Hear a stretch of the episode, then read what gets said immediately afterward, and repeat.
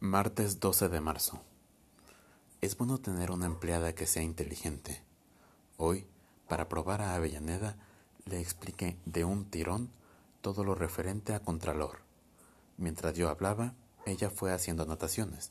Cuando concluí, dijo, Mire, señor, creo que entendí bastante, pero tengo dudas sobre algunos puntos. Dudas sobre algunos puntos. Méndez, que se ocupaba de eso antes que ella, necesitó nada menos que cuatro años para disiparlas. Después la puse a trabajar en la mesa que está a mi derecha. De vez en cuando le echaba un vistazo. Tiene lindas piernas. Todavía no trabaja automáticamente, así que se fatiga. Además es inquieta, nerviosa.